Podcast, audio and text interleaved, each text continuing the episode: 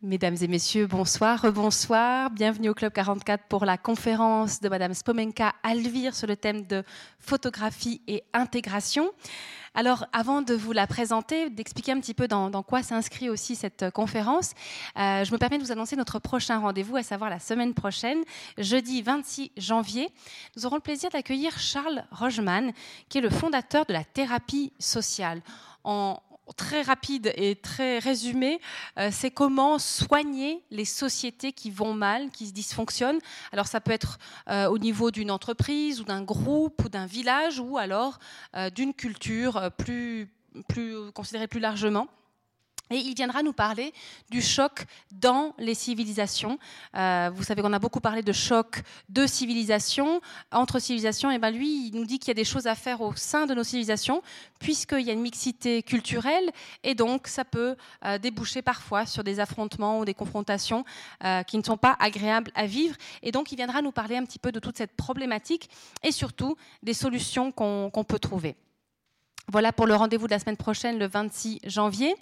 Euh, bah sinon, bah, vous avez tous vu, je pense ici, l'exposition de Mike qui aime que nous venons euh, de vernir, euh, qui s'intitule Bistro et qui thématise la sociabilisation, la sociabilité dans les bistrots, les restaurants, et de comment ça a été un outil pour lui, appareil photographique à la main, pour se lier, pour entrer dans la société suisse avec ses caractéristiques, sans oublier bien sûr sa casquette d'éducateur social. J'aimerais maintenant adresser quelques remerciements, tout d'abord à la librairie Payot, euh, qui est venue avec l'ouvrage de Spomenka Alvir, dont je vous dirai deux mots tout à l'heure. Euh, j'aimerais aussi euh, dire que cette conférence s'inscrit un peu en, amont, un peu en, guise de, mise en éveil de la nuit de la photo, euh, vous le savez probablement déjà, la sixième édition de la Nuit de la Photo aura lieu le 18 février. Euh, ça démarra avec une conférence de Paolo Woods à 17h. Euh, il viendra nous parler de son travail qui s'intitule The Heavens, en anglais, qu'on a traduit par les paradis fiscaux. il viendra nous parler de son travail avec Gabriele Galimberti de trois ans pour entrer dans, cette sorte de qu'on ça de, de, mm, nébuleuse comme ça des paradis fiscaux dont nous avait parlé d'ailleurs Alain Deneau avec beaucoup de beaucoup de talent euh, ici même euh, en novembre 2015 je crois.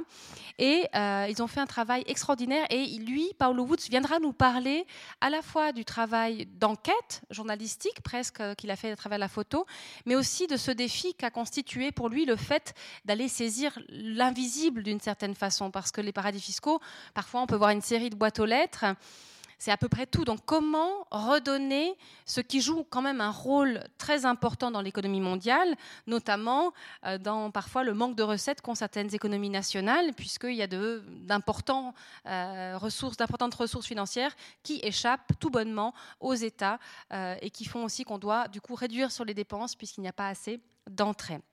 Donc bref, cette conférence de Paolo Wood, c'est vraiment, on a beaucoup de chance aussi de l'accueillir donc à 17h pour cette conférence. Et puis bien sûr, dès 19h, des projections dans plusieurs lieux de la Chaux-de-Fonds. Bien sûr, euh, bientôt, vous aurez toutes les informations, mais retenez déjà la date, le samedi 18 février avec la conférence à 17h. Voilà pour les infos club et, aussi dans, le cadre un peu large dans lequel s'inscrit cette conférence. Alors, je remercie infiniment Spokemenka Alvir euh, d'avoir accepté cette deuxième invitation. Euh, elle avait participé à une table ronde sur le thème de l'image du migrant sujet ou objet, euh, aux côtés de Fernand Melgar et de Pierre Micheletti. Euh, c'était animé d'ailleurs, cette, table ronde avait été animée par euh, Jean-Philippe Rapp. C'était en 2015, le 28 mai plus exactement. N'hésitez pas à, aller consulter la médiathèque si vous souhaitez revoir cette euh, table ronde. Et j'avoue que j'avais beaucoup apprécié la soirée, mais j'étais un peu frustrée parce que j'avais eu envie d'entendre un peu plus longuement Spomenka Alvir nous parler de, de, son travail de doctorat qui s'intitule donc Ville côté jardin, ville côté court. Vous verrez tout à l'heure, l'ouvrage est à la sortie. Approche visuelle en sociolinguistique urbaine. Euh, et, j'avais envie, justement, quand on avait euh, parlé du travail qu'on présenterait avec Mike, euh, d'articuler à cette exposition la conférence de Spomenka Alvir avec ce focus un peu sur la photographie et l'intégration Et je suis vraiment ravie qu'elle revienne parce que c'est désormais quelqu'un de. Elle habite la région lausannoise, mais c'est quelqu'un qui devient une habituée de la chaux de fond, euh, puisqu'elle a travaillé, elle a participé aussi au TPR. Et je salue la présence euh, d'Anne Bizan, sa directrice artistique. Euh, bref, c'est une réflexion sur la migration à travers les médiums que sont la photographie, mais aussi bien sûr le discours qui est vraiment super intéressant. Et je veux dire que l'approche intellectuelle, mais couplée à la finesse de son regard sensible, m'avait vraiment beaucoup intéressée et interpellée. Alors, je vais vous donner quelques points de repère sur le parcours de Spomenka Alvire et puis ensuite je lui passerai la parole. Donc, elle a obtenu une euh, licence en germanistique à l'université de Sarajevo. Euh, elle a quitté ensuite son pays et s'est installée en 1990 à Lausanne. Elle est titulaire d'un master en didactique des langues étrangères et du TIC, ça, ça m'a resté mystérieux, à l'université de Lyon. Elle a ensuite obtenu son doctorat en sciences du langage de l'université de Fribourg. Aujourd'hui, elle est chercheuse associée à l'université de Fribourg et de Rennes 2 et a donc publié cet ouvrage que je tout à l'heure, Ville côté jardin, Ville côté cours. Vous verrez, il y a un petit jeu aussi sur la mise en page du livre. Et évidemment, elle, ça va faire l'objet de, sa conférence. Merci beaucoup, Spomenka. On se réjouit de t'entendre. Et je vous souhaite à tous une très bonne conférence une très bonne soirée.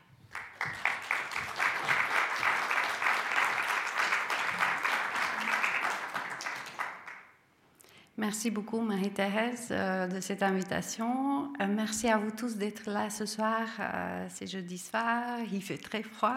Donc, on va essayer de passer la soirée en partageant en nos mots, nos regards sur la ville et sur la migration.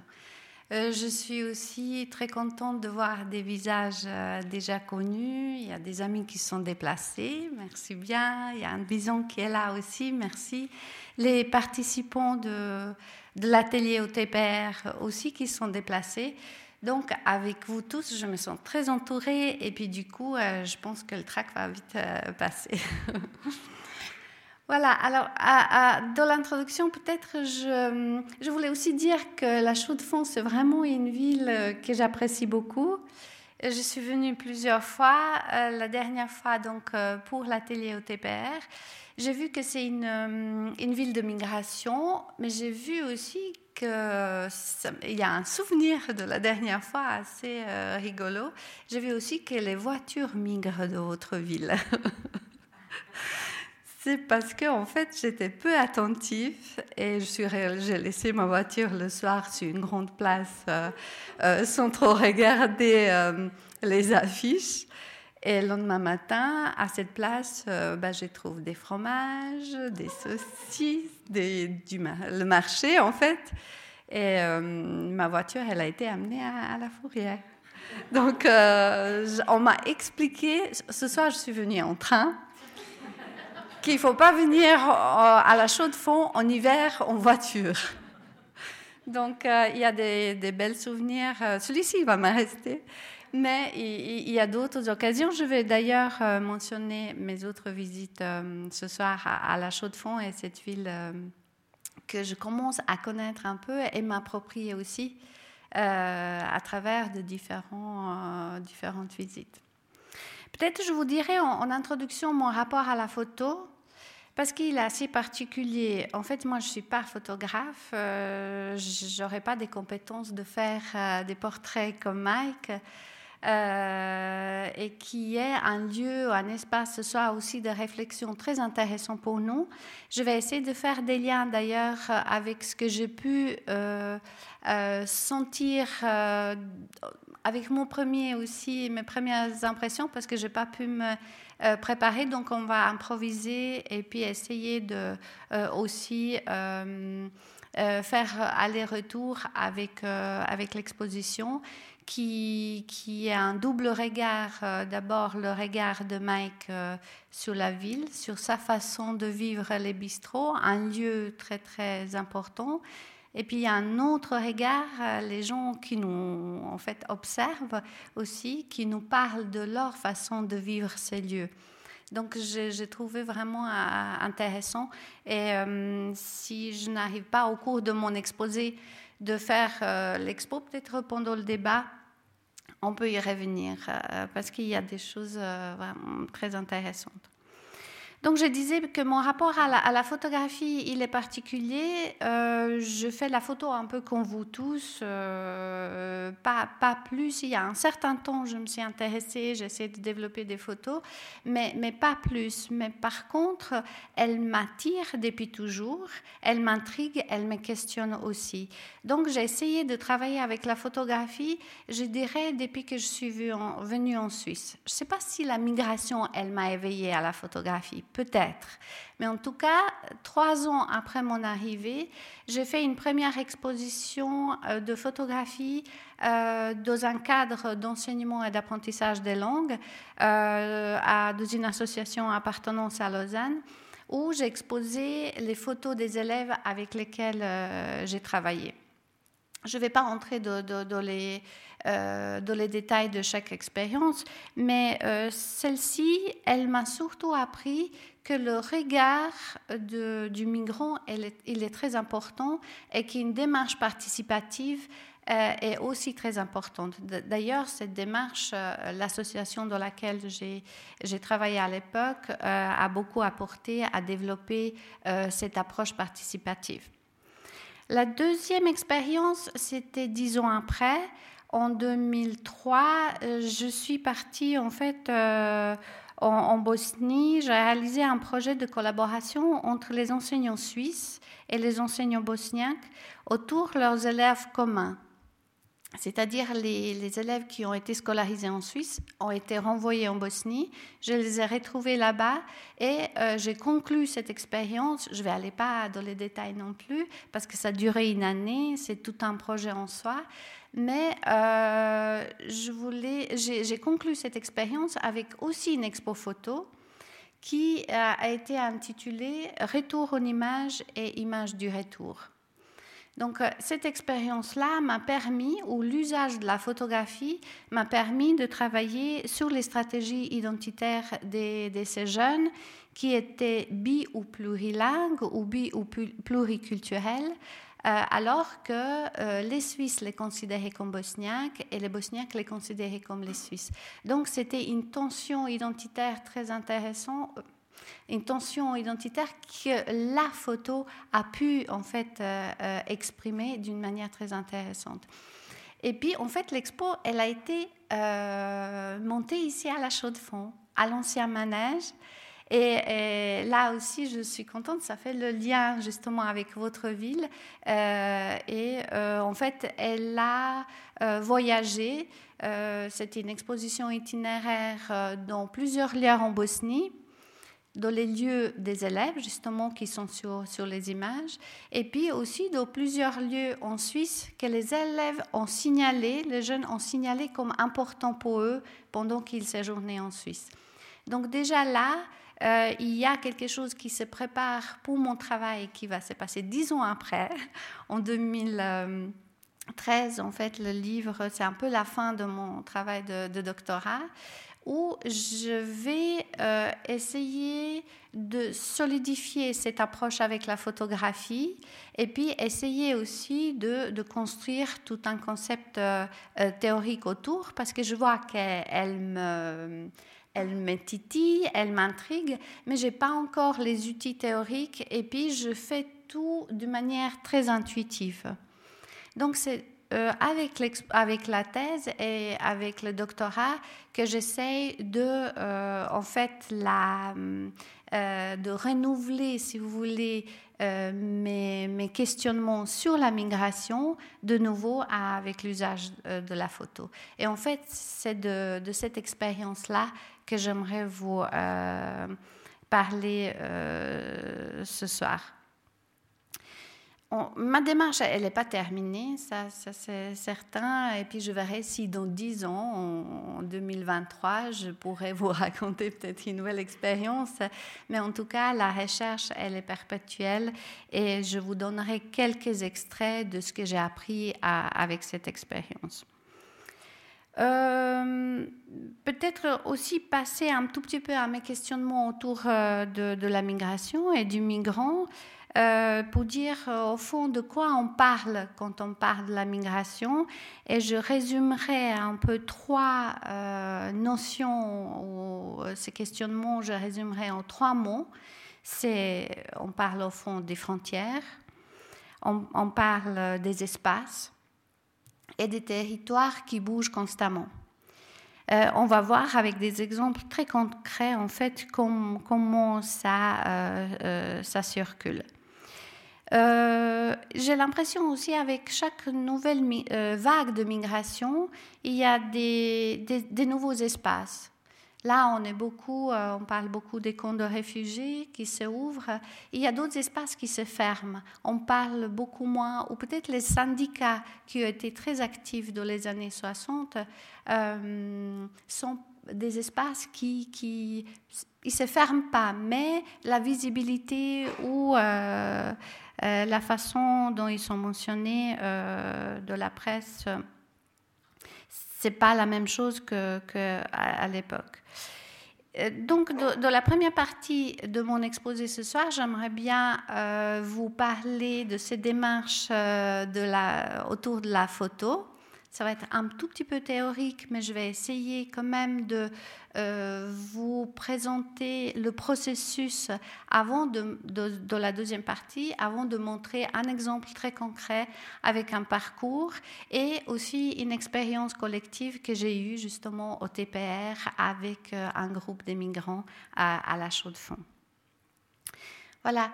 Mais avant d'entrer dans le, le, vif du sujet, j'aimerais euh, dédier cette conférence à Thierry Bulot, euh, qui m'a accompagné à titre de co-directeur euh, lors de mon travail de thèse et qui nous a quittés beaucoup trop tôt. Il est décédé le 25 janvier 2016 près de Rennes et je tiens à lui rendre hommage ce soir de votre ville. Je trouve que la chaux, va, la chaux de fond va très bien avec, avec Thierry, sachant que c'est une ville socialement très éveillée, culturellement aussi, et que c'est une ville très engagée. Je me dis que Thierry Bulot pourrait bien se reconnaître dans les appels que j'ai trouvés dans les lieux de votre ville, justement comme euh, TPR, où j'ai lu de l'avant-propos euh, déjà le titre euh, Tenir tête. Je pense que ça lui plairait.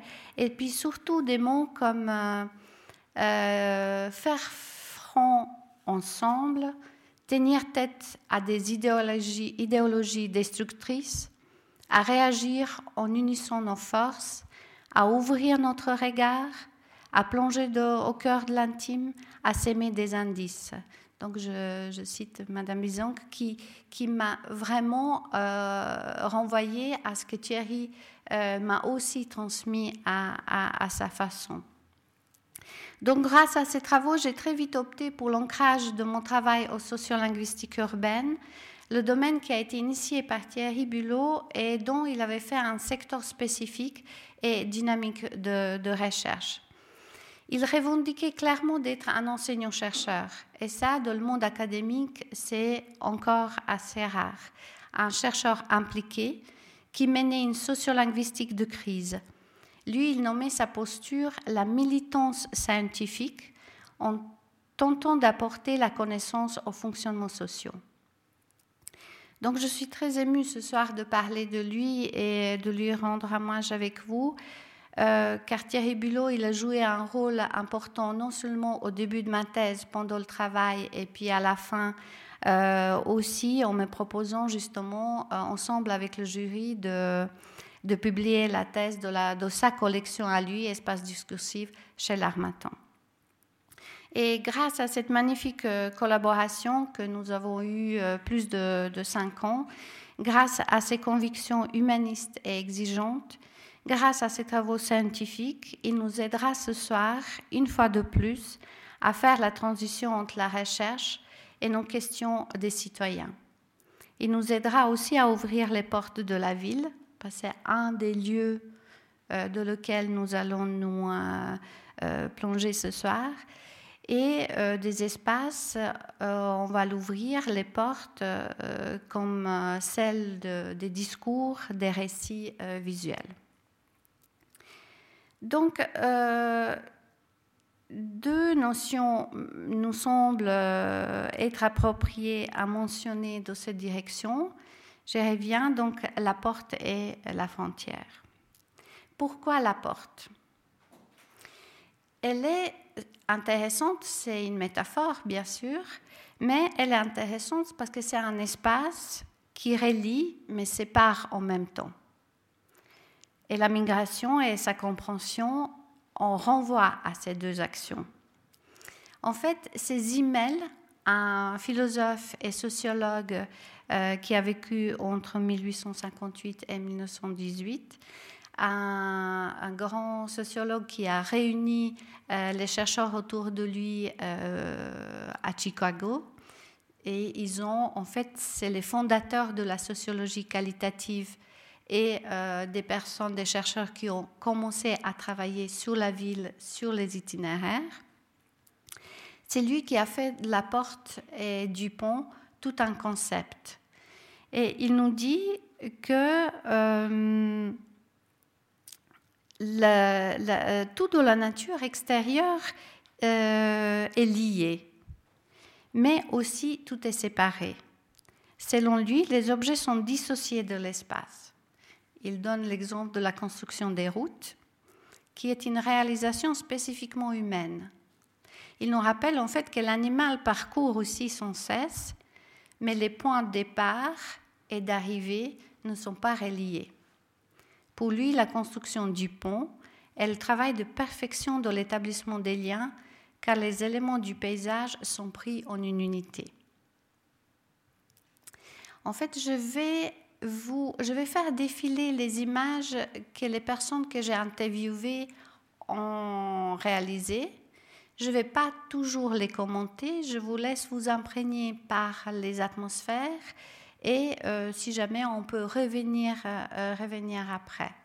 Là, justement, il y a une image euh, de Lausanne qui est une ville des ponts comme par hasard, la personne que j'ai euh, euh, prénommée Amir, c'est pas son, vrai prénom, a fait euh, cette, cette, photo de pont que j'essaye de mettre en lien en fait avec le, concept des emails. En fait, il, oppose le concept du pont au concept de la porte qui démontre que séparer et relier représente les deux espaces euh, ou deux aspects euh, d'un même euh, acte. Parce que la porte, ce qui est intéressant avec elle, elle supprime la séparation entre l'extérieur et l'intérieur quand elle est ouverte, mais donne un sentiment de protection vis-à-vis -vis de l'extérieur quand elle est fermée. La porte apporte une dimension supplémentaire de sortir et entrer et parfois indicative de l'importance de l'une ou de l'autre direction. Et ça, si on fait le lien avec la migration, euh, c'est pas la même chose comme les murs, qui sont une frontière. Ce qui est intéressant avec la porte, ça circule. Et quand on ouvre la porte, on est aussi, a cette possibilité d'aller vers l'autre et aller découvrir euh, l'extérieur. Et c'est pas la même chose comme la fenêtre, par exemple.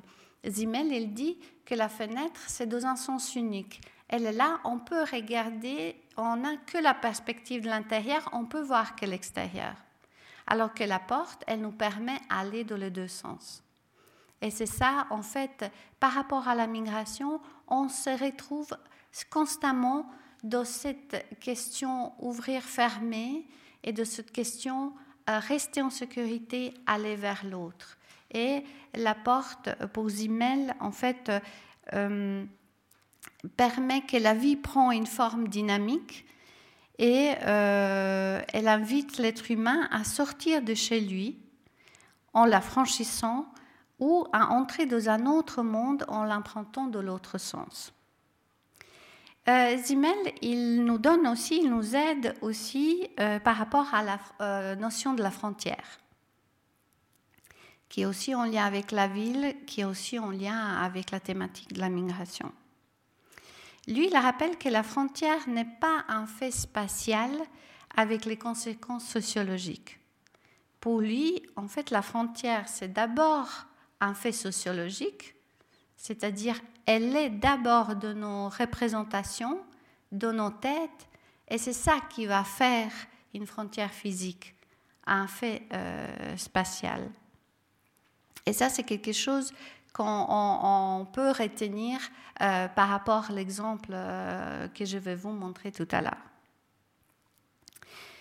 Donc peut-être aussi par rapport à la frontière, ce qui est intéressant euh, pour faire le lien avec la ville, c'est que les villes ont tendance de homogénéiser certains domaines et de rendre invisibles certaines frontières. Mais ça ne signifie pas que les frontières disparaissent.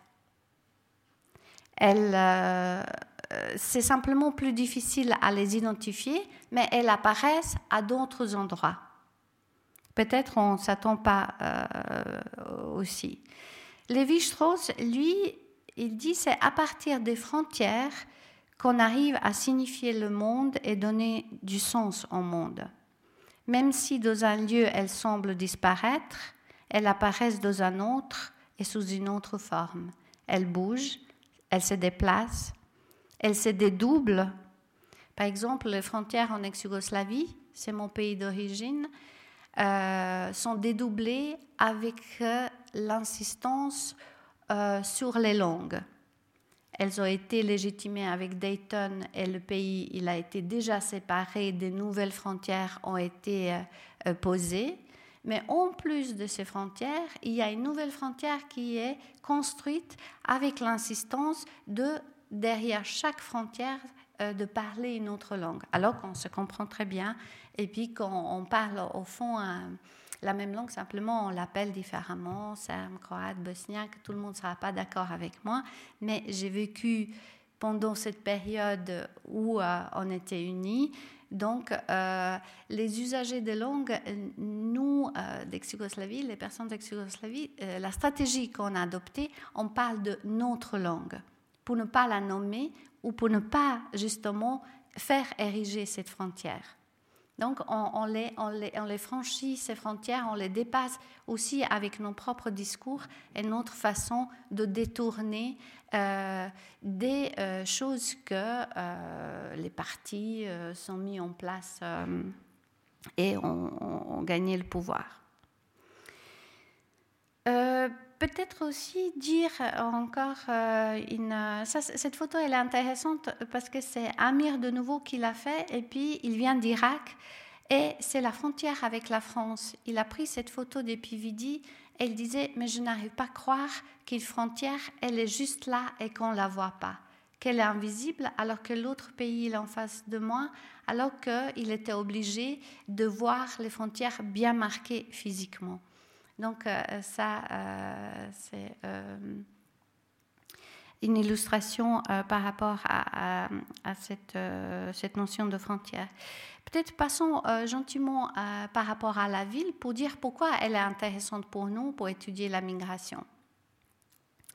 Je pense qu'on l'a évoqué déjà, déjà, pendant la table ronde, le fait que notre société, elle se globalise. Et plus elle se globalise, plus on est obligé de revenir sur le local et sur l'individu.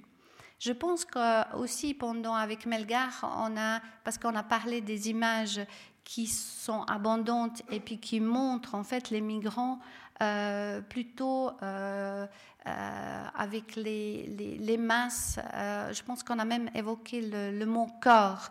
On voit les corps, on voit, on voit pas les individus aujourd'hui quand on parle de la migration. Et puis, dans, de cette, où ils sont perdus quelque part dans les chiffres on parle beaucoup en termes de chiffres, les personnes qui se déplacent. Et du coup, euh, euh, ces, images, en fait, elles montrent Madame et Monsieur personne. Des hommes et des femmes sans histoire, ou peut-être avec une seule histoire, celle d'être sous le bateau, celle d'être en exil ou celle d'être sous la route. leur vie d'avant, leur parcours singulier d'un homme ou d'une femme reste dérobé par les vagues et les pertes des compagnons de voyage. Et de passer de personne, ce monsieur, madame personne, à quelqu'un, C'est une démarche très difficile à réaliser, mais quand elle est aboutie, elle illustre bien sa force. Et c'est en fait de cette logique-là, de, ce paradigme-là que j'aimerais euh, vous amener ce soir.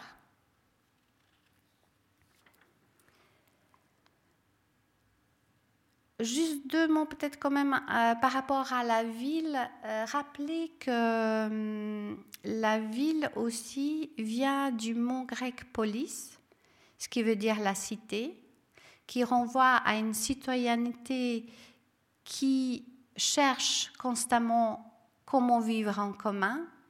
Mais le mot anglais, si on pense town, vient d'un autre mot euh, qui est en allemand town, qui veut dire la ceinture, de nouveau la frontière. Donc on est de nouveau de cette cherche de liberté, d'une citoyenneté, et en même temps il y a cette signification de, protection euh, et de, frontières. Pour les chercheurs de, l'école de Chicago, euh, notamment Park, un des sociologues, euh, qui voit la ville comme un laboratoire social, il dit si l'homme il a créé la ville, la ville dorénavant recrée l'homme, c'est-à-dire qu'elle participe à sa transformation.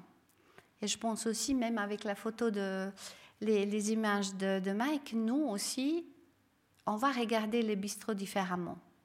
Et c'est vraiment là l'intérêt de réfléchir et je dirais réfléchir avec les yeux euh, aussi sur l'environnement et sur euh, notre regard ou sur euh, simplement l'environnement qui nous entoure.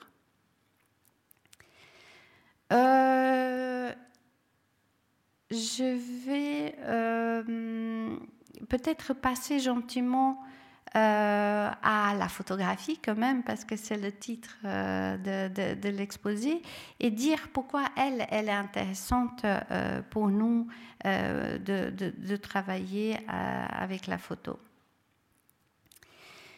donc, j'ai demandé aux personnes que j'ai interviewées de prendre en photo les lieux de la ville, notamment de Lausanne, parce que ma recherche avait lieu euh, sur Lausanne, des lieux où ils se sentent bien ou mal. Euh, et c'est eux qui m'ont apporté leur propre regard. Ça change un peu par rapport à la recherche euh, et l'usage de la photographie dans de la recherche, parce que c'est souvent le chercheur ou le photographe qui va aller à la quête des images euh, commandées par les personnes interviewées. Et euh, ce qui était important pour moi, c'était justement de partir du regard de la personne et puis surtout son rapport aux lieux qui sont importants pour lui de la ville. Ça, c'est rien de nouveau. Les géographes, ils ont déjà travaillé sur cette démarche de, de, parler de soi à partir des lieux. Euh, Lévi et Volvet euh, parlent de égogéographie. Donc, ça veut dire que les lieux, ils parlent de nous. On voit de nouveau, euh, si je fais de lien avec l'expo de photos, que certaines personnes nous montrent leur joie sur les images de, de l'expo, leur solitude, le partage avec les autres. Donc, le bistrot c'est un lieu polytopique parce qu'il nous montre que le vécu d'un même lieu, il est chaque fois différent selon notre expérience, selon notre vécu. Et c'est justement ça euh, qui m'intéressait.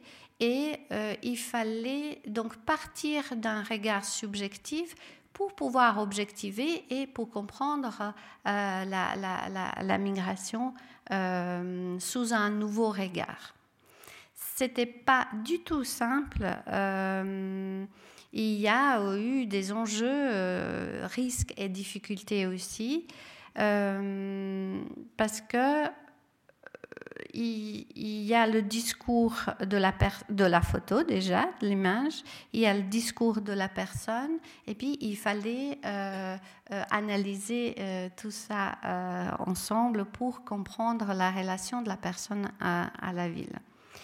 J'ai utilisé aussi l'image parce que la photo, elle s'est tellement démocratisée aujourd'hui. Et puis, pour les personnes, c'était très facile d'aller euh, photographier euh, des lieux parce que euh, avec les téléphones ou un appareil photo très simple, c'était facile à réaliser. Et puis aussi, dans un deuxième temps, quand je les ai rencontrés dans une photo interview, ça a permis de, les intimider. Et ça a détendu la, la euh, l'atmosphère.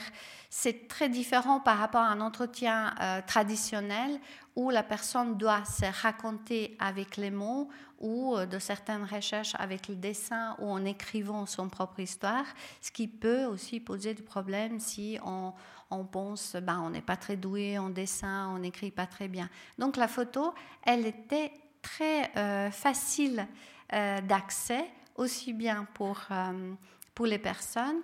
Et puis à moi, elle m'a servi aussi parce que euh, comme moi-même je suis migrante, finalement, elle m'a permis aussi de me distancier et d'être dans un autre rapport avec la personne euh, parce que on n'était pas dans un dialogue le chercheur et, la personne interviewée, mais dans un trialogue, parce que la photo, elle nous parlait aussi. Et puis en plus, dans un entretien classique, le chercheur, il est face à face de la personne. Et là, j'étais à côté. On regardait ensemble la photo. Donc ça aussi, ça m'a permis de, d'éviter au plus possible la projection euh, que moi, migrante, j'aurais pu faire euh, sur la personne ou sur son propre parcours. Euh, ça, c'était important. Je dans le livre, j'ai en fait, euh, je l'ai exprimé en, écrivant mon propre parcours de migration. Et je peux vous dire que ce chapitre, c'était un des plus difficiles à écrire parce que quand on se met à écrire euh, pour soi, ça va, mais quand on sait que euh, ça va être publié et que de trouver la frontière, que ce qui est l'intime, ce qu'on peut partager et, ce qui fait aussi, euh, ce qui aide justement à cette objectivation. Euh, c'était un exercice pas simple et je remercie aussi ma directrice, Madame Gordenkovic, qui a beaucoup insisté euh, que je fasse aussi cet, exercice. Vous le trouvez plutôt côté jardin parce que justement c'est de l'intime, c'est du, plutôt du privé. Alors, comment nous avons procédé? Euh, vous avais compris pourquoi j'ai choisi euh, la photo. Maintenant, on peut voir comment les personnes se sont appropriées euh, cet outil.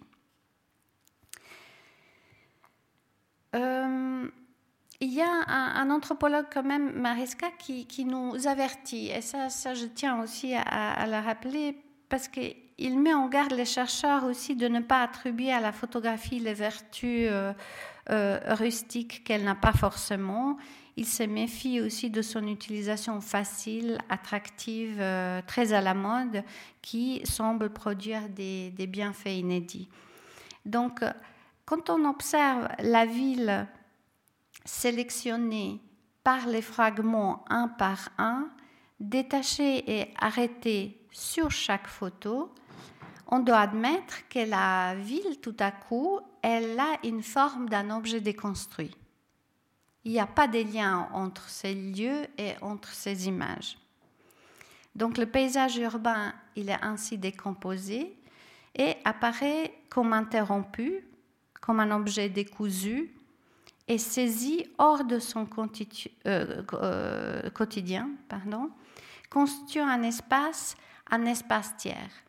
Et en fait, c'est ça qui nous intéressait c'est de voir comment la personne va raconter son parcours à travers des villes, à travers ces fragments. Donc on a un premier lieu qui est le lieu de clic, prise de vue, où on est dans la perception, comment la personne voit à ce moment-là euh, l'espace, euh, la ville. Et puis on a un deuxième temps qui est le temps de déclic, qui va se faire lors d'entretien quand la personne, ensemble avec moi, regarde la photo et puis prend la distance et dit Ah, mais j'ai pas vu ça au premier regard. Ah, il y a des choses que j'ai pas du tout voulu montrer. Donc, cette capacité de la photographie de montrer, de cacher des choses, et puis qu'elle a le cadre et le fameux hors cadre aussi, c'est très vite ressorti de, de l'entretien. Parce que aussi, le, le, deuxième temps, le des clics, c'est aussi parce que la première lecture, elle n'est pas forcément la meilleure. De revoir de nouveau la photo dans un autre contexte, ça a aidé à cette reconstruction euh, de, son propre parcours. Et ça, on a tous expérimenté quand on regarde euh, les images de nos enfants, euh, par exemple quand ils étaient petits. C'est toujours la même photo, c'est toujours la même personne, mais selon le moment ou l'âge on la regarde, bah, tout à coup, on voit d'autres choses. On se rappelle d'autres images qui sont derrière. Donc, c'est une capacité très forte et puissante de la photographie parce que elle a un discours qui est jamais fini. Et les personnes interviewées ont senti justement cette, euh, force de la photographie et ils l'ont bien euh, exploitée. J'ai dit à, Marie-Thérèse de me euh, faire les signes parce que je, peux m'emballer et puis j'aimerais quand même arriver à des, des illustrations.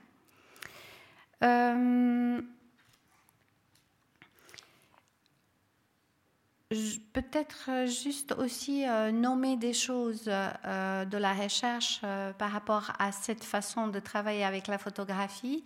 en anthropologie, visuelle, on nomme cette approche la photographie participante ou photoélicitation et on, on l'a nommé nous autobiographie, photo-autobiographie, pardon. Parce que, en fait, on a réalisé, même si les images sont prises ici, à Lausanne, euh, et pendant les séjours euh, en Suisse, elle nous a renvoyés en Irak, au Kosovo, euh, dans les autres pays. Donc aussi cette capacité d'être temporel, d'avoir une mémoire, c'est aussi quelque chose qui est ressorti très fortement.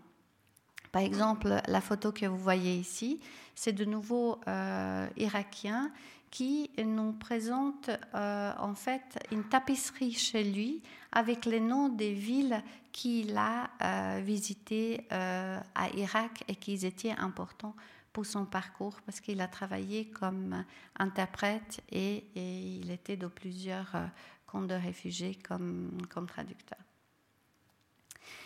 Voilà. Euh, si on détricote euh, la démarche, j'aime bien le mot détricotage parce que ça me fait penser aussi à ma mère qui euh, faisait des nouveaux pulls avec les anciens. Moi, je viens d'une famille où on était huit enfants, donc il fallait bien faire avec l'ancien des choses. Et quand elle faisait, elle, elle reliait les fils et les différentes couleurs, il y avait toujours des nœuds. Mais les nœuds, ils étaient toujours à l'intérieur, on ne les voyait pas. Mais en fait, ce qui est intéressant de chaque parcours, c'est les nœuds. Ils sont vus d'une manière très euh, négative, mais en fait, euh, selon comment ils sont travaillés, comment ils sont explicités, ils peuvent se transformer en carrefour. Et c'est là où où, hum, où sont les, tensions, et c'est là où ça devient intéressant. Nous formons des dispositifs, des espaces d'intégration euh, assez formatés, mais en fait, où l'intégration se passe réellement, c'est dans les lieux tiers, de ces carrefours, dans les lieux de transition, dans les bistrots, dans les lieux où la personne va entrer en relation avec les autres, où elle va créer un lien social, où elle va découvrir quelque chose sur elle-même. Donc, c'est pour ça que ce, mot détricotage et, ces questions de nœuds euh, euh, sont chères parce que, euh, de nouveau en termes métaphoriques, nous parle aussi beaucoup en fait de la migration et de la façon dont on s'approprie les espaces urbains.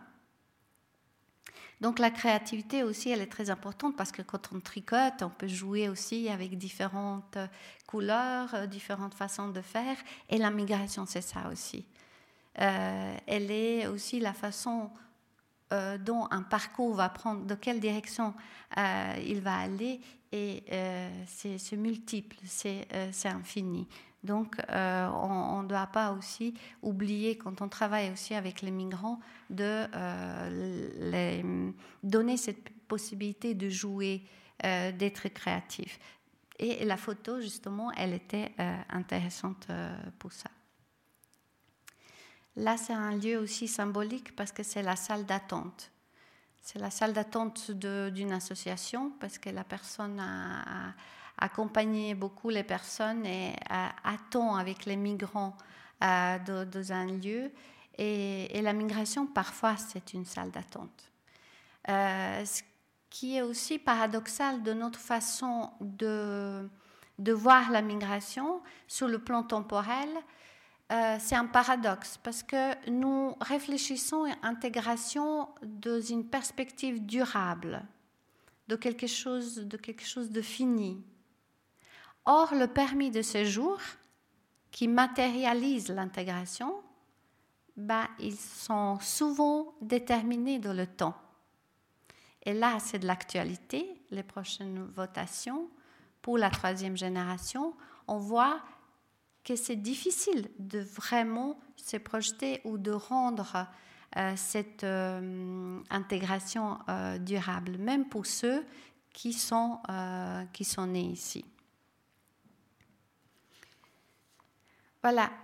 Euh, donc, les nœuds, c'est une trame de narration de mes euh, acteurs que je remercie en passant parce qu'ils euh, m'ont permis de, vous montrer ce soir, autorisé de vous montrer ce soir aussi ces images et puis aussi de pouvoir construire le texte et mon, travail autour de ça. Euh, on pourrait peut-être euh, euh, gentiment passer à l'illustration, un parcours très concret. en défilant les dernières images que j'ai prises, celle-ci, je m'arrête parce qu'elle va nous servir d'illustration. C'est un espace de discussion dans une association qui s'appelle Divan, que la jeune femme dont je vais vous parler maintenant m'a photographié. C'est un espace vide mais vous allez voir dans son parcours et de cette, de reconstruction de son propre cheminement, en fait, c'est un lieu très plein et chargé euh, d'émotions. Ça, c'est les cahiers de, des camarades avec qui elle partage aussi cet espace. Euh, une école euh, pour une personne clandestine, un lieu très important d'intégration mais aussi un lieu qui va être décisif pour renvoyer ces enfants au pays parce que l'école ne pouvait pas assurer la suite. Surtout l'école obligatoire, ils ont pu rester, mais la suite c'était difficile. Donc c'était une décision très très importante euh, et très difficile pour cette maman qui a décidé de rester euh, pour pouvoir financer la scolarité de ses enfants euh, au Pérou. Et euh, donc, un même lieu peut être le lieu d'intégration et je dirais presque le lieu d'exclusion sans le vouloir quelque part parce que c'était un parcours d'une personne clandestine. Aujourd'hui, elle a obtenu le permis B et les enfants qui ont fini les études euh, dans son pays sont en train de faire des échanges et des études à Lausanne aussi. Donc c'est une belle euh, euh, suite et puis une, résolution, euh, une bonne résolution pour cette personne qui a vécu plus de dix ans dans une situation très très difficile. alors, je commence avec Alba une jeune euh, kosovare euh, une jeune albanaise pardon d'origine de Kosovo euh, qui depuis plusieurs années était placée dans, dans les foyers de jeunes à cause d'une grande crise qu'elle a eue avec ses parents. Cette crise est suivie d'une rupture radicale. Elle n'a plus de lien avec ses parents, des liens avec sa sœur, mais très très très fragiles. De temps en temps, elle se parle au téléphone. Et puis, à 18 ans, elle quitte le foyer et les services sociaux lui trouvent un appartement. Et je, je la trouve à peu près à cette période où elle vit seule. Euh, son récit fait apparaître très rapidement euh, sa recherche de lieux ou des espaces d'ancrage parce qu'elle va me signaler des lieux publics. Euh, vous voyez, il y a la rue, il y a l'espace devant la COP, il y a le, le port de Vidi, euh, il y a l'association euh, que j'ai évoquée tout à l'heure, mais ce qu'elle montre au fond sur cette première carte, c'est que elle vit plutôt à l'extérieur et que le lieu, son appartement, elle me dit d'ailleurs, c'est pas un lieu où elle se sent bien. Elle photographie mais devant chez elle, pas dedans. Ce qui est aussi intéressant par rapport à l'appropriation euh, d'un lieu. Euh, ce qui est aussi euh, de cette première, première, de ce premier contact, ce qui ressort aussi avec Alba, c'est son discours. En fait, elle reproduit le discours local, le discours des éducateurs, en disant qu'elle est avant tout suisse, elle dit d'ailleurs je parle suisse, elle dit pas je parle français. Parce qu'elle a envie de s'identifier à la vie d'ici. Et puis en même temps, euh, ces structures jugent quelque part ses parents comme mauvais parents parce qu'ils ont été privés de l'autorité parentale. Et puis elle reproduit leur discours en se coupant complètement euh, de sa famille. Donc, comment j'ai analysé ces, discours et ces images? Il y a une première cartographie, la cartographie spatiale, euh, sur laquelle j'ai organisé les espaces qu'elle me signale et où je regarde euh, les types de lieux qu'elle me signale, justement publics, mais des lieux publics privatisés parce que c'est là, en fait, où elle se sent à l'aise. Elle est avec sa vie sociale, passe de la rue, mais c'est ça sa maison quelque part. Elle privativise. Et puis, elle, par exemple, elle euh, signale le bus. Chaque dimanche, elle se promène pendant toute la journée euh, dans un bus parce qu'il fait froid.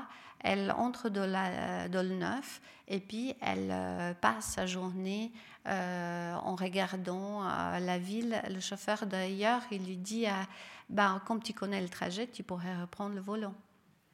Tellement elle, elle est l'habituée et puis elle est chez elle, dans un lieu que Marc Auger il appelle plutôt les non-lieux des lieux où il n'y a justement pas d'échange, où on échange avec les autres à travers des objets comme des caddies ou à travers des billets sur les gares de l'aéroport. Pour Marc Auger, ce sont des, non-lieux où il n'y a pas euh, réellement des échanges. Mais en fait, Alba, elle nous contredit. Elle dit, bah, ces non-lieux, c'est mes lieux. Et puis en plus, elle les sépare très fortement que ces lieux, ce n'est pas les leurs c'est-à-dire ceux de ses parents ou ceux des éducateurs. Donc elle fait une frontière très nette entre certains espaces euh, de la ville. Mais la cartographie sociolinguistique, parce qu'on ne va pas pouvoir séparer les pratiques linguistiques et les pratiques spatiales de pratiques euh, de ce qu'on parle et avec qui on parle, avec qui on échange. Et même si Alba me dit au premier lieu qu'elle parle pas l'albanais, que, ce n'est pas sa langue, en, analysant, en étudiant les lieux qu'elle me signale, d'ailleurs cet espace de divan, je découvre que ça se passe en albanais et qu'elle est en discussion avec ses compatriotes, les personnes plus âgées qui ont l'âge de ses parents, et euh, où elle a plaisir, parce qu'elle dit c'est un lieu très important pour moi, très formateur, j'aime bien y aller. Où elle me dit je parle pas l'albanais, c'est difficile, on est en entretien, le téléphone sonne, elle répond en albanais. Donc le discours sur la langue ou de ce qu'on aimerait être, c'est-à-dire sur une identité souhaitée, idéalisée, n'est pas du tout le même que la pratique des lieux ou la pratique sociale qu'on a au quotidien.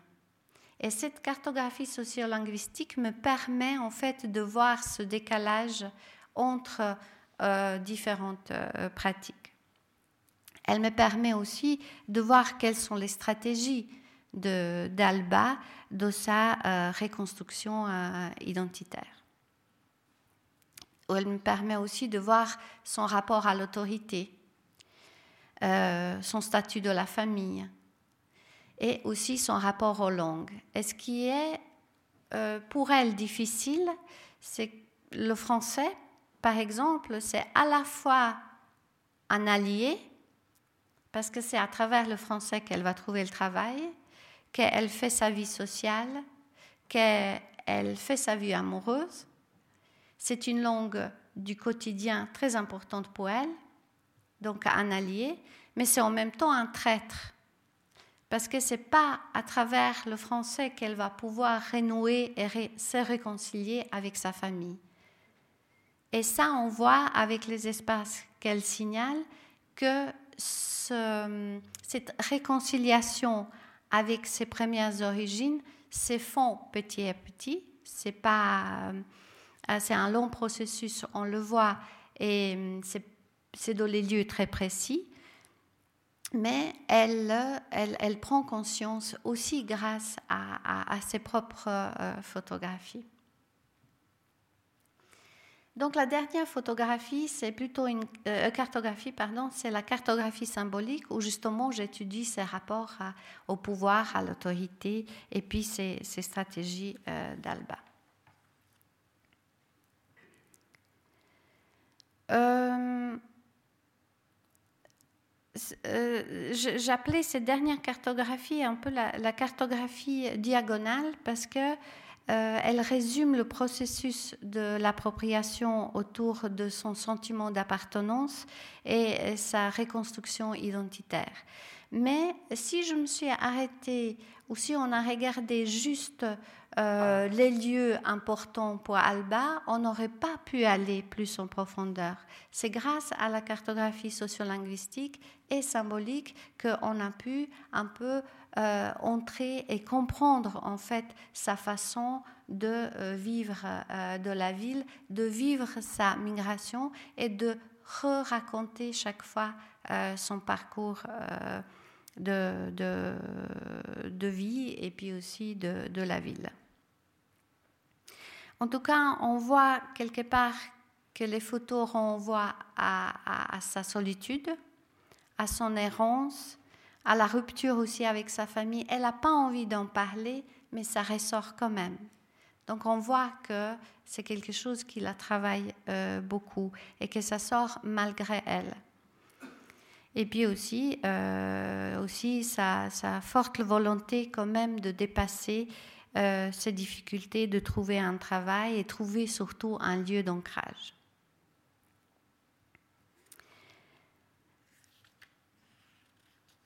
Euh, je, je, pense, je, je vais conclure avec cette expérience euh, particulière, singulière euh, d'Alba. Et je vais vous parler maintenant des expériences que j'ai faites après la recherche où j'ai continué à utiliser les cartographies et, les photographies, mais euh, à la différence de ces photos interviews où j'étais seule avec la personne, où ils pouvaient avoir l'espace pour eux et parler de leur parcours, j'ai organisé ces dernières années des ateliers collectifs où j'ai utilisé la cartographie de nouveau comme support de cette relation à, à, aux langues, dans le cas de, cette cartographie, ou au TPR, avec cet atelier euh, que nous avons eu avec six personnes Euh, cet atelier, il a été organisé euh, donc grâce au service de cohésion multiculturelle et le théâtre TPR. Et ce qui était unique de cette expérience, que le théâtre nous a prêté les lieux pendant toute la journée. Et de pouvoir se raconter, se rencontrer, c'est important le temps. Et euh, c'est un lieu qu'on ne connaissait pas. Les personnes, elles ne se connaissaient pas. Et ce qui m'a marqué de cette expérience, euh, les, participants peuvent aussi euh, témoigner de leur point de vue. Là, ils ont, je donne quelques extraits de comment ils ont vécu ce travail avec la photo. c'est qu'il y avait une écoute de très grande qualité. et puis, ça les a en fait pas dérangés. Ils sont sortis aussi le matin pour aller prendre des images de la chaux de fond Certains, ils ont apporté des images de Locle et de Neuchâtel parce qu'il y avait des personnes de ces trois villes. Et on a refait plusieurs fois ces parcours. D'abord, donc, en se promenant dans la ville. Ensuite, en regardant la photo et en racontant son propre récit.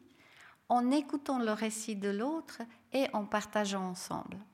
Donc, c'était, euh, il fallait prendre du temps pour ça et euh, les personnes ont euh, ont, pu en fait regarder euh, autrement euh, leur propre ville, la ville des autres. Et, ce qui était aussi étonnant, c'est que le groupe, il était multiculturel, donc il y avait plusieurs cultures, et il était aussi multi-âge. On avait des jeunes et aussi des, des, plus âgés, et puis des jeunes, finalement, ils nous ont appris presque le plus, parce que c'était des, des parcours tellement forts et tellement riches déjà, que euh, on, était très admiratif de ce partage et de ce que euh, les personnes nous ont euh, en fait apporté. Ça, c'est un peu les mots, clés de, des personnes sur cette expérience qui disent que l'atelier a permis de regarder la ville autrement, de, de dépasser les préjugés sur l'autre, parce qu'on était différents, de, partout. De, de, voir aussi la vie plus sereine quand on entend les autres personnes. De, de voir aussi que la vie, euh, bah, on vit avec la différence qui nous enrichit. Et puis que euh, c'était une rencontre à plusieurs niveaux, avec soi, avec l'autre, avec la ville, et puis aussi avec ce nouveau lieu, le théâtre, de lequel on ne va pas forcément se rendre pour plusieurs raisons. Euh, ce n'est pas un lieu forcément approprié. La culture en Suisse, c'est cher aussi. Et puis, euh, on, va se rendre différemment dans un lieu qu'on connaît déjà, qu'on connaît les pratiques aussi. Euh, de bah, d'aller au théâtre ou de, de, venir au Club 44, de participer au débat ou des, des lieux semblables. Voilà. Je pourrais conclure en fait que dans toutes ces expériences et aussi dans l'exposition de Mike, on voit que c'est parfois des lieux qui, qui semblent, un lieu qui semble être banal, la rue, mais que, qui au fond sont très euh, chargés et qui peut nous euh, permettre de renouveler notre regard sur la migration, qu'on est sur le plan, sur la dimension spatiale, on est souvent trop euh, concentré sur un seul lieu, qui est le lieu d'origine ou le lieu d'ici, mais que la ville finalement, elle décline la migration et elle dit qu'il y a d'autres lieux qui sont intéressants euh, pour chaque personne et permet en fait que ces, personnes deviennent quelqu'un et, et, montrent qu'ils ont trouvé leur propre cheminement, ouvert leur propre porte. De la conclusion, euh, je, je suis bien dans les temps. Ça va.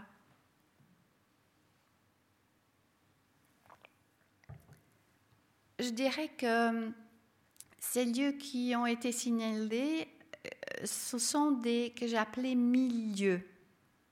Ce sont des lieux comme je disais tout à l'heure, de, tout à l'heure de, carrefour, mais ce sont des lieux novices, des lieux de, de transition, de déclenchement de quelque chose. Ça peut être l'intégration. Vous avez remarqué que finalement, le titre, c'est Photographier l'intégration, mais je ne me, sens pas à l'aise forcément avec le mot intégration. Vous avez vu que le mot maître de, de mon travail, c'est appropriation. L'appropriation parce que l'acteur, je m'approprie un lieu, un espace.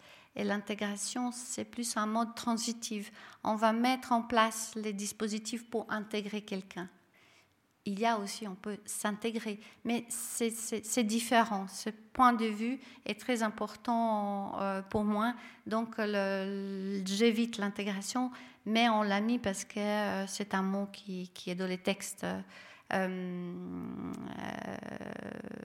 législatifs, qui est aussi un mot commun et, et bah, qui est approprié aussi euh, par, les personnes, mais je tiens quand même à, dire que ça vaut la peine d'y réfléchir aussi, de voir euh, jusqu'à euh, où l'acteur est, participe et présent de l'acteur de sa propre intégration. Donc Foucault, il nous parle aussi des lieux des hétérotopies. Et, là, j'ai envie de vous euh, présenter un petit bouquin euh, des hétérotopies de, Foucault qui euh, parle en fait des lieux qui sont contre, des espaces qui sont contre-espaces, où il y a une autre temporalité, il y a une autre spatialité. D'ailleurs, il dit que, par exemple, dans une librairie, c'est une hétérotopie parce qu'elle nous renvoie à d'autres temps, le théâtre aussi, les cimetières aussi. Il nomme euh, plusieurs euh, euh, hétérotopies qu'on traverse régulièrement dans la ville et qui sont pas, qui sont les lieux communs, mais qui signifient, c'est pas des utopies parce qu'ils sont réels, c'est où l'imaginaire est important, où le symbolique est important. Il donne par exemple l'exemple de lit où les enfants jouent quand ils sont petits, le lit des parents. C'est une hétérotopie. Parce que c'est là où il va jouer euh, avec les draps, où il va euh, construire une histoire. Le bateau, c'est aussi une hétérotopie, parce que c'est un ton particulier. Donc, euh, je, vous invite vivement à, lire ce texte sur lequel je reviens chaque fois. Je l'ai bien sûr intégré dans, mon travail, mais quand j'ai une conférence, je me dis, ah, il faut absolument que je revoie euh, ce qui nous rappelait. En fait, en plus, c'était une conférence que vous pouvez écouter sur l'Internet avec sa voix. Euh, aussi, ce personnage, euh, c'est aussi beaucoup, il y a beaucoup d'émotions et, de, de l'entendre et puis de, de, plonger avec lui dans la ville à travers ces, ces hétérotopies. Et puis, euh, le deuxième euh, auteur que j'ai cité ce soir, Zimmel, qui a aussi, euh, à travers d'une conférence, développé ce concept de pont et des portes, dont là, c'est la transcription aussi de son, de son travail, et l'extrait des grandes villes et la vie de l'esprit. et je me propose en fait de conclure avec, euh, avec Zimel, avec euh, qui j'ai commencé aussi cette, ouvert cette conférence, et en revenant sur euh, la notion de frontière. Et il nous dit que chaque individu, on s'en souvient, transporte ses frontières à même sa peau et aussi dans sa tête. Les habitus, les préjugés, les valeurs de son groupe, de sa classe d'âge, de son genre, de sa langue, etc. Il est donc un être frontière. Et, ça, je pense que c'est vraiment important. On parle toujours des frontières chez les autres et on oublie que nous-mêmes, lui, il appelle, nous sommes êtres frontières. Dont la particularité consiste justement à ne pas avoir de frontières. Et c'est vraiment le paradoxe de l'être humain, quelque part, c'est-à-dire à toujours modifier sa situation selon l'état de ses relations. Il se délie pour se lier sans fin, passant ainsi en permanence les frontières qu'il édifie pour aussitôt les franchir. Le destin humain repose sur ce paradoxe, se délimiter pour se illimiter. Et, je pense que les changements urbains, les déplacements, les migrations que nous sommes en train de vivre, euh, que ce soit dans nos villes euh, ou euh, sur une autre façon, nous permettent justement de réfléchir sur cette tension et les changements que les migrants vivent constamment et avec les personnes d'ici. Même euh, ce que les photos ont montré, euh, c'est que les personnes locaux sont très présents. Ils ont un rôle très très important sans se rendre compte, en fait, dans le parcours de chaque migrant. Et euh, ce qui, c'est peut-être avec une question que je finirai de, voir est-ce que nous allons vers un contrôle renforcé ou saurions-nous justement réactiver des liens forts et aussi des liens faibles Parce que parfois les liens faibles aussi, des rencontres de les, bistrots ou de les lieux communs sont aussi importants. D'ailleurs, un chercheur Granovetter, il parle de force des liens faibles. Parce que les liens forts avec la famille, avec les membres de communauté, ça peut aussi euh, faire des frontières, renfermer sur un seul groupe. Donc euh, les liens faibles, euh, ils ont aussi leur, leur fonction. Donc est-ce que nous allons vers la création de ces, réseaux entre les citoyens locaux et nous vous arrivons? Et cette question me permet une conclusion qui pourrait voir peut-être de ces ateliers créatifs comme le début d'un petit atlas des grands parcours que je souhaite euh, continuer euh, dans, dans, mon parcours et que peut-être j'aurai l'occasion de partager avec vous euh, lors d'une autre occasion. Voilà, je vous remercie de votre attention.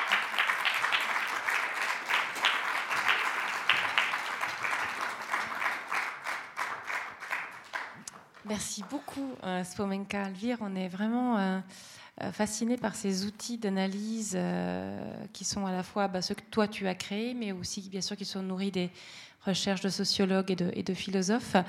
Donc voilà, à vous de vous approprier le micro. Il suffit de, lever la main, mais en tout cas, ça m'a fait plaisir de voir apparaître Club 44 sur cette cartographie. et c'est vrai que je pense que ça peut être de, et c'est pas pour faire de la pub, mais je pense que réellement les lieux de culture, et là je regarde aussi Anne Bizan, peuvent être des lieux d'ancrage. On aimerait qu'ils le soient, euh, avec, c'est vrai, parfois des relations euh, qui se nourrissent de soirée en soirée. Parfois, c'est des relations qui peuvent rester entre guillemets superficielles, mais qui peuvent être importantes. Et moi, il y a un mot qui me vient euh, en ayant écouté ta conférence, c'est de mesurer l'importance de la déstabilisation. Euh, je trouve que quand on, vit toujours à l'ombre du même arbre, c'est pas une critique, mais c'est vrai qu'on a l'impression qu'il y a une permanence du monde d'une certaine façon, que ça bougera jamais, que ça sera toujours comme ça. Et c'est vrai que la, à la fois la, difficulté, mais, mais aussi la force de, voir un jour. Enfin, c'est terrible évidemment. On, souhaiterait que tout le monde vive sereinement toujours, mais parfois, quand les événements de la vie vous poussent à, bouger et à vous déplacer et, et à sentir l'impermanence du monde, euh, si on arrive à survivre à ça, euh, c'est une force aussi. Mais c'est vrai que là, vraiment, j'ai ressorti le besoin des points d'ancrage. C'est un mot, c'est le contraire de déstabilisation, peut-être, c'est l'ancrage. Et c'est vrai qu'on ne se rend pas compte à quel point euh, c'est nécessaire quand on est poussé vers un ailleurs voilà, c'était une petite compte.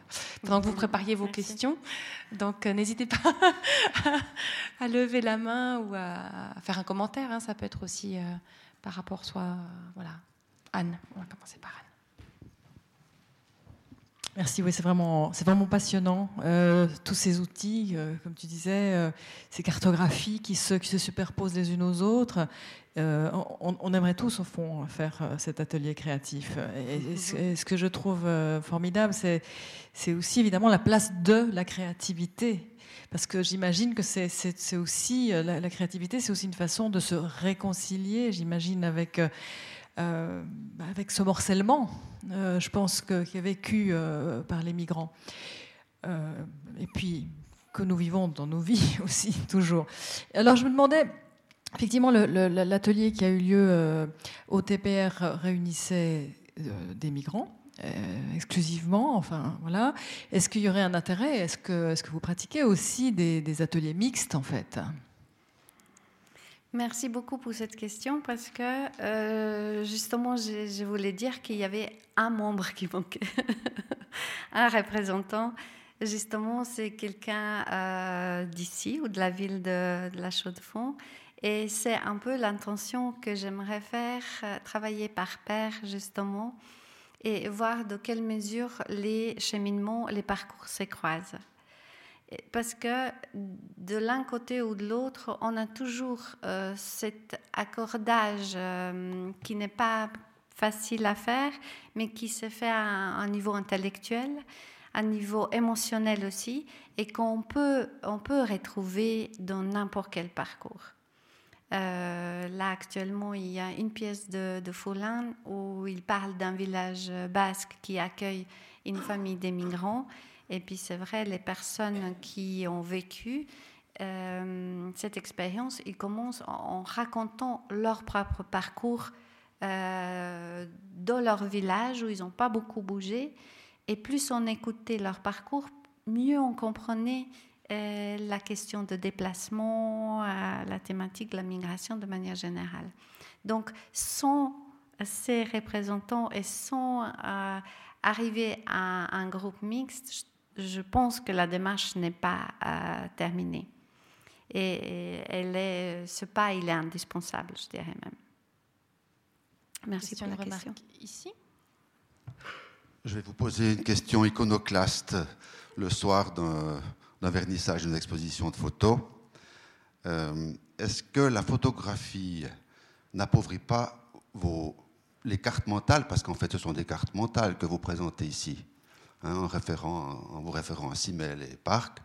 Ce sont le principe des cartes mentales. Est-ce que la photographie n'appauvrit pas le contenu ou le message de vos cartes mentales par rapport à des dessins ou à des discours ou à des textes tels qu'elles se font habituellement?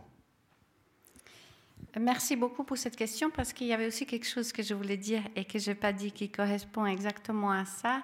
C'est ce que je voulais dire, c'est qu'en fait, avant de faire des photos, on a des images dans la tête de toute façon.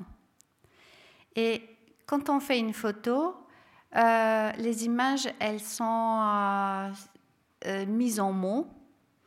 Et en fait, la, reconstruction, si vous voulez, et les textes, comment ils se répondent avec l'image constamment, c'est ça qui est intéressant. L'idée, ce n'est pas de faire des photos, L'idée, c'est vraiment de faire le lien entre le monde intérieur et le monde extérieur de la personne. Et puis, sur la photo, elle appauvrit pas parce qu'elle a plusieurs couches qu'on voit pas au premier regard. Elle est polysémique. Et chaque fois, à nouveau, elle nous raconte une autre histoire. Donc, c'est là l'intérêt, même si elle est plate, comme je l'ai dit, elle a des, profondeurs. Donc, euh, euh, elle peut appauvrir au premier euh, regard peut-être, mais si on s'intéresse à ce dialogue entre l'image et les mots, c'est là où ça devient intéressant et très très dynamique. Euh, un des chercheurs il disait qu'aujourd'hui, on ne peut plus regarder une photo séparée des autres parce qu'on est tellement envahi par les images. Et si vous envoyez, vous êtes en vacances, si vous envoyez un texto, bah vous l'accompagnez pas d'une image, par plusieurs images.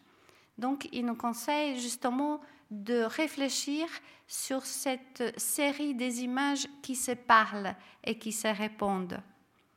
et que c'est au fond ça qui nous ramène dans un imaginaire d'abord individuel et dans le partage dans un groupe créatif, dans un imaginaire aussi collectif.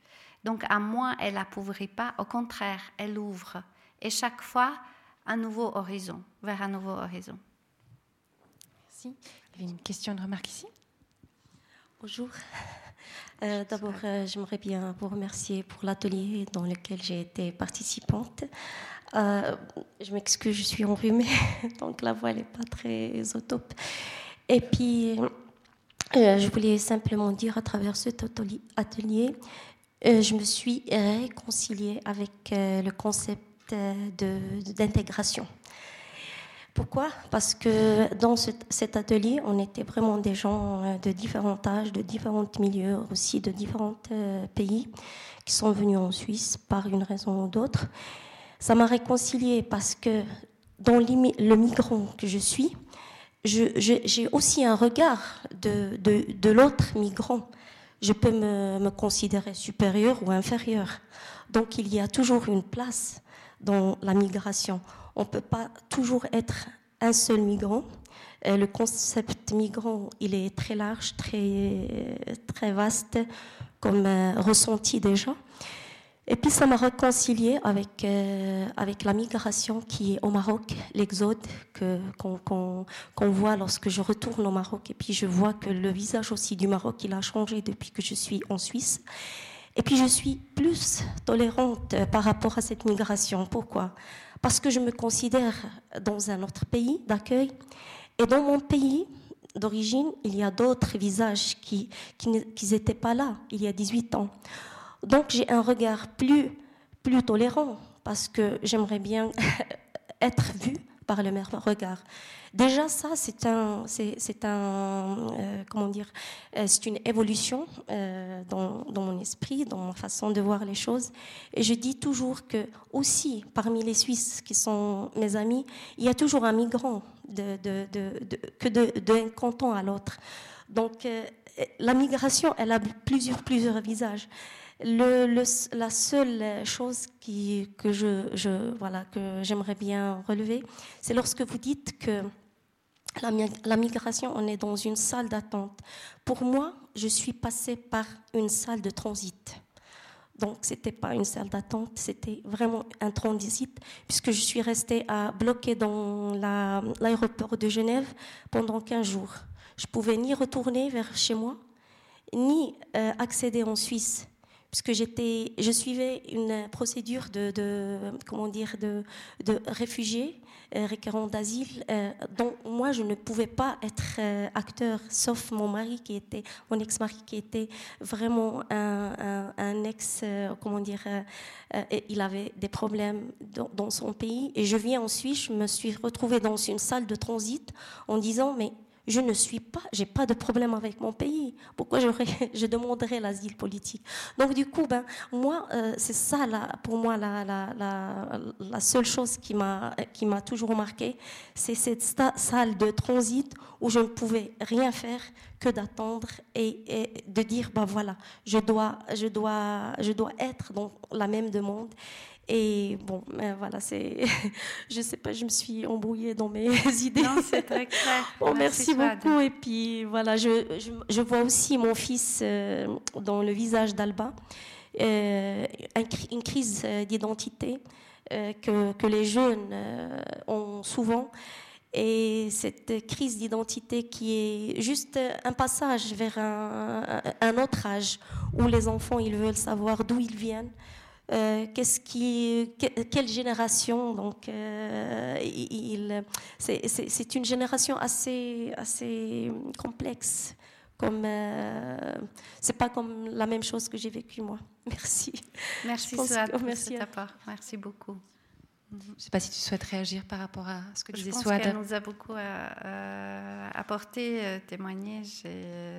effectivement, j'ai vu chez Alba que c'est une crise intergénérationnel, euh, identitaire. Euh, euh, sur plusieurs plans, ils sont confrontés à quelque chose qui n'est pas facile à gérer.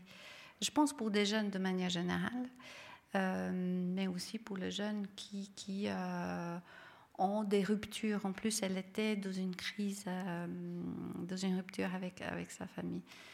Donc, euh, je, en tout cas, merci pour le témoignage et puis aussi voir ta façon d'avoir vécu cette expérience euh, qu'on a vécue en commun. Merci. Dans ces, ruptures intergénérationnelles euh, et culturelles aussi, est-ce que le terme de loyauté apparaît?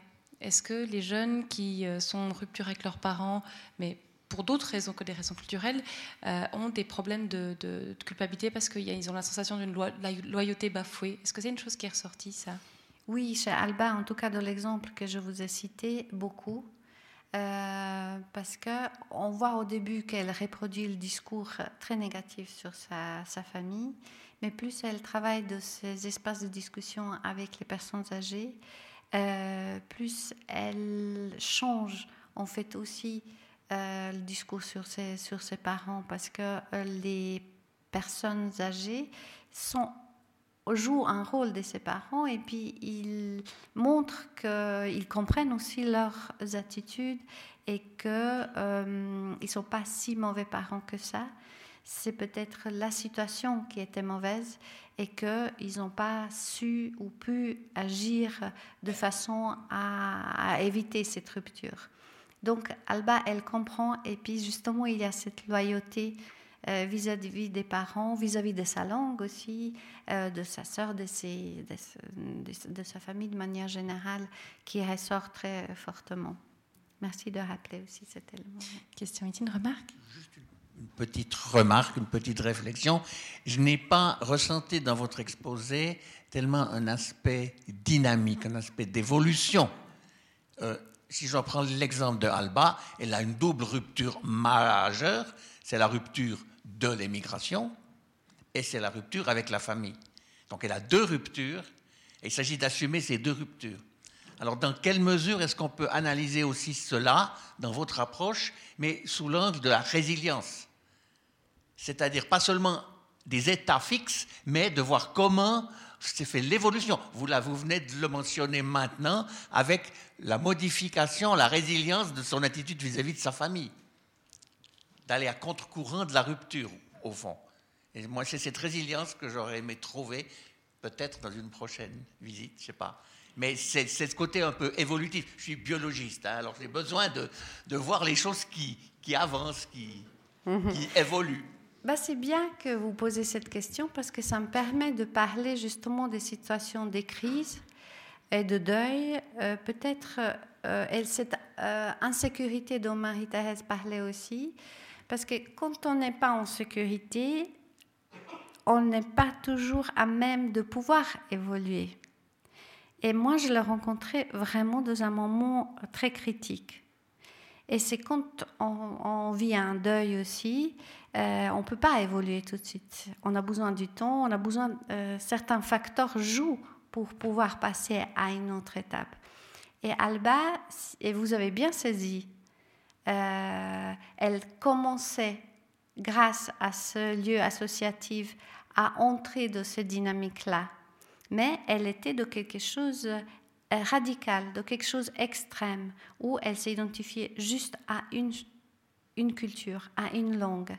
Et ça, je pense que ces étapes sont nécessaires pour pouvoir aussi euh, évoluer. Ces lieux sont nécessaires.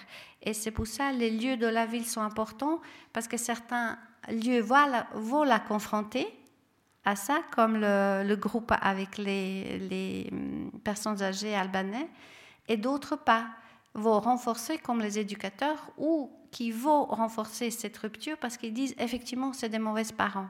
Donc ça ne la fait pas avancer.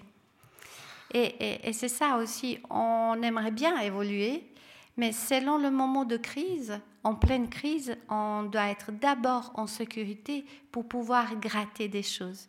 Parce que si on est déjà déstabilisé, on ne peut pas euh, nous déstabiliser davantage. J'ai témoigné la dernière fois euh, à cette même table par rapport à mes résistances à la langue française quand on change de pays, euh, de famille, de réseau social, de langue, bah, c'est beaucoup à la fois. Donc, je ne pouvais pas mm, être encore dans une insécurité linguistique alors que j'étais dans une sécurité sociale, familiale, professionnelle aussi. Donc, j'ai résisté pendant six mois. Je ne voulais pas ouvrir la bouche en français, je ne voulais pas prononcer un seul mot. Donc, l'évolution, euh, elle vient, mais pas à n'importe quel moment. Donc, de notre rencontre, de notre travail, c'est justement ça, être attentif à ces moments-là, qui sont propices ou pas à passer à une étape suivante. Ça me rappelle, si j'ose, une petite euh, expérience personnelle quand j'enseignais le français langue étrangère à Lausanne il y a bien longtemps. Euh, j'avais dans ma classe des gens qui venaient d'un peu partout, mais avec des profils très différents, de la jeune colombienne de milieu aisé qui venait apprendre le français à euh, une femme qui arrivait à peu près du, Kosovo. Et, je me souviens que je, je m'impatientais un petit peu parce qu'elle n'apprenait pas le français. Et le directeur de l'époque, qui était un homme très sage, me disait, mais vous savez, elle doit déjà gérer beaucoup de choses. Le français, ça viendra.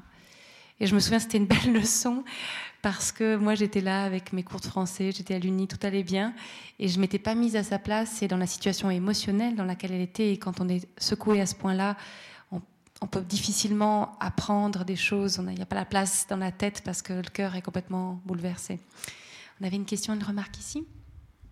Merci. Euh, bonsoir. Est-ce que euh, ces gens qui se, euh, traînent derrière ces appareils photographiques ont des mémoires Je ne parle pas de la photographie parce que la photographie, c'est un souvenir, on s'aborderait même en mémoire. Mais aujourd'hui, on voit partout ces gens qui se prennent la selfie et qui sont tout le temps avec son appareil, qui sont ça euh, chercher de savoir qu'est-ce qu'ils sont devant. Il se contente seulement de prendre une photo et puis il repart. Une fois, il y avait euh, le jeune, il partait euh, grand voyage, un mois, deux mois, trois ou six mois, sans appareil. Et il prenait leur ton et puis envoyait euh, des courriels ou des lettres pour les gens qui sont laissés derrière. Et expliquant qu'est-ce qu'ils sont beaux, qu'ils sont vécus. Et puis cela avait, euh, comment dire, euh, une élégance, euh, quelque chose qui donnait la possibilité d'y interpréter ce que la personne racontait. Et puis ça, avait, ça a donné beaucoup d'imagination. Aujourd'hui, tout ça, ça n'existe plus. Alors, qu'est-ce que vous pensez à ce décalage? Mm-hmm. Merci Eva pour cette, euh, cette, question très importante parce qu'elle nous permet aussi de réfléchir sur les fonctions de la photographie. Elles sont multiples, effectivement. Euh, la photographie, elle, est euh, d'abord un document aussi pour dire, comme les gens qui, font les voyages, j'ai passé par là. C'est une preuve qu'on a passé par un lieu. Après, il y a fonction de mémoire. Merci aussi de, la rappeler parce qu'elle est très importante. Elle va nous renvoyer un souvenir. Il y a aussi l'illustration. Ben, justement, de la recherche, on va illustrer qu'on a fait la recherche, euh, surtout dans les, sciences dures, euh, par euh, différentes étapes. je pense que je ne saurais pas dire quelle est la fonction de la photographie chez les jeunes aujourd'hui elle, est, elle, est, vraiment plurielle et multiple et je la vis chaque jour avec ma fille qui sort de l'adolescence et chaque jour à nouveau je me demande mais parce que le type de communication me dépasse. Et l'image elle, est comme des mots. Ils s'envoient des, images comme un, comme un, comme un texte et, des mots que je comprends pas en plus.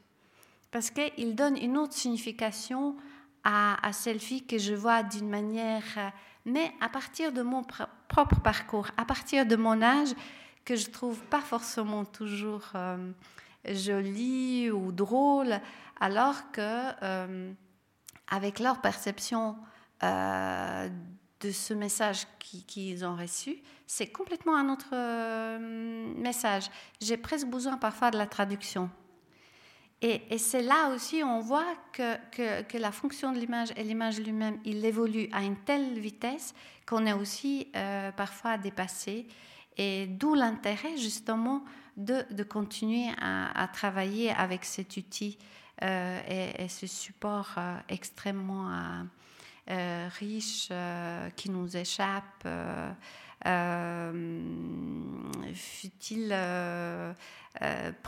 matériel et immatériel, il y a beaucoup de choses dans de la photo. Merci pour cette question. À moins qu'il y ait une dernière question. On va, on va clore euh, ici. Merci infiniment, Spomenka. Vraiment, c'était hyper stimulant. Et ça nous a ouvert aussi une autre une approche de la photographie euh, euh, super intéressante. Et je crois qu'effectivement, ça montre bien à quel point le fait de considérer les autres lieux, ça décrispe, parce que c'est un autre mot qui me venait, c'est la crispation autour des deux identités. Hein. C'est comme si tout d'un coup le monde se résumait entre le pays d'accueil et le pays qu'on a quitté, alors qu'il y a beaucoup beaucoup d'autres lieux et de, pôles auxquels se raccrocher. Et je pense que c'est fondamental de décrisper un peu tout ça, et pour le migrant, et pour celui qui accueille. Je pense que certaines discussions seraient bien plus, bien plus sereines. Merci infiniment à Spomenka. Et puis ben voilà, si vous souhaitez prolonger les discussions, le bar est ouvert. Et en tout cas, on vous donne rendez-vous la semaine prochaine pour parler du choc dans les civilisations. Merci à tous. Merci à vous beaucoup. Merci. C'était un plaisir.